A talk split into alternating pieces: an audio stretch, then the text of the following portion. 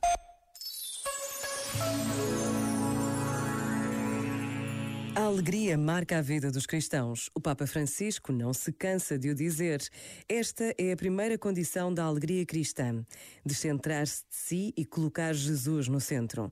Este descentrar-se de si mesmo é um convite que se pode e deve estender a todos. Neste Natal, vamos colocar o outro no centro das nossas vidas. Vamos ficar em casa, não só para nos defendermos, mas acima de tudo para proteger os outros. Por vezes, basta a pausa de um minuto para tomarmos a decisão certa.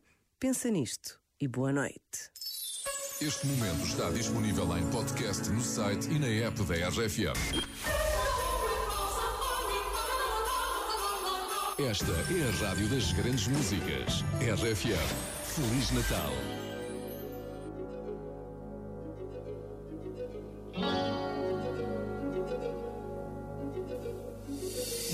Must understand, the touch of your hand makes my pulse react.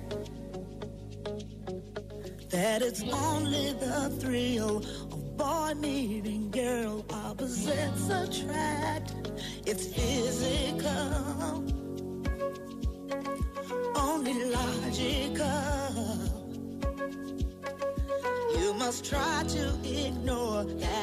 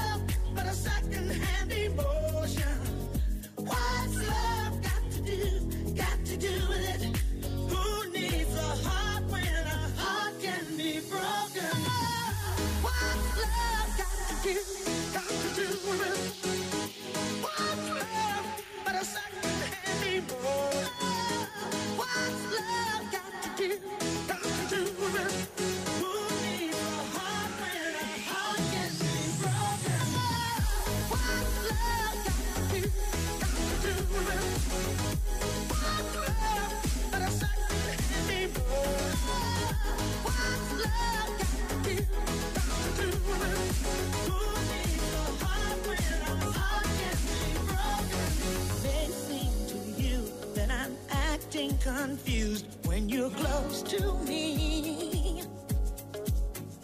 If I tend to look dazed, I read it someplace. I've got cause to be. There's a name for it. There's a phrase that fits.